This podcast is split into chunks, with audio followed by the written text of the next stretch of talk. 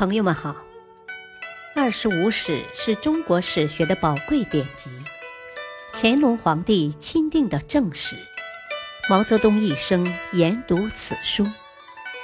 欢迎收听《二十五史》珍藏版。第七部《宋书》传记第七：王玄谟、薛安都。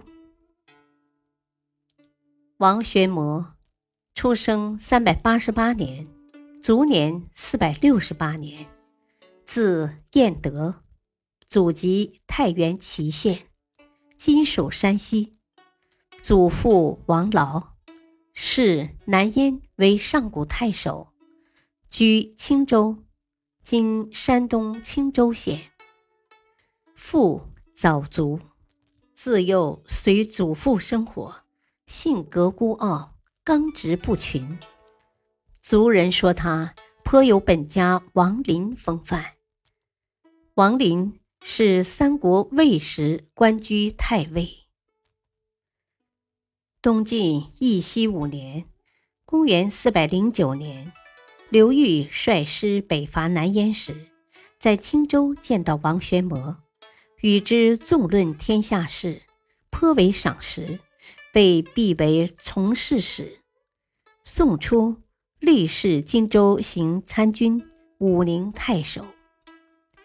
文帝元嘉中后期，王玄谟出任长沙镇军中兵参军，兼领汝阴太守。其实，政局大体稳定，生产力有所发展。王玄谟在文帝面前屡陈归附中原旧地之计，受到文帝的赞扬。文帝对朝臣说：“听王玄谟所言，使人有封狼居胥之意呀。”狼居胥是山名，约在今内蒙古克什克腾旗西北。汉元寿四年。霍去病出代郡塞，击败匈奴，封狼居胥山。元嘉二十七年（公元四百五十年），文帝下诏北伐，分东西两路出击北魏。东路以辅国将军萧斌为帅，王玄谟以宁朔将军身份充任前锋，配以精兵利器。起初。宋军较为顺利，攻下狄敦后，迅速包围华台。王玄谟虽好言北伐，却盲目自信，短于智略，又天性贪财好利。开始攻华台时，部将建议用火箭焚烧城内草屋，他却说：“将来攻下城后，这都是我们的东西了，怎么能烧掉呢？”不久，城内撤掉了房上的茅草，住进了地洞。当时，北方汉族百姓受尽鲜卑人的蹂躏，见到宋军争着送粮，不少青年人带着武器参军。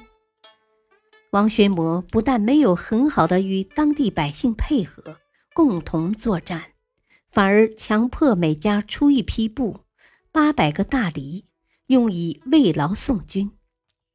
又把前来投军的青年分配给部属做差役，使北方民众大为失望，纷纷逃走。宋军攻打华台，几个月打不下来，魏军借此赢得了时间。魏太武帝率魏军主力，号称百万，渡过黄河，进破华台。王玄谟听说魏军主力到来。惊慌失措，弃师先逃。部下闻讯，也委弃军械，狼奔使突。魏军不费一兵一卒，获取了堆成一座小山似的战利品。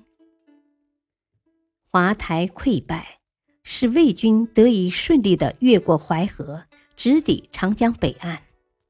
萧兵气得要将王玄谟正法示众。沈庆之。以杀戮大将会引起军心混乱为由，苦谏王玄谟才免于一死。刘绍弑父自立，以王玄谟为冀州刺史。孝武帝起兵讨逆，王玄谟派兵援助。刘绍覆灭后，孝武帝以其为徐州刺史。孝建元年（公元454年），刘义轩、臧质率师进攻建康，王宣谟与柳元景联合在梁山挫败叛军，以功。晋号前将军，曲江县侯。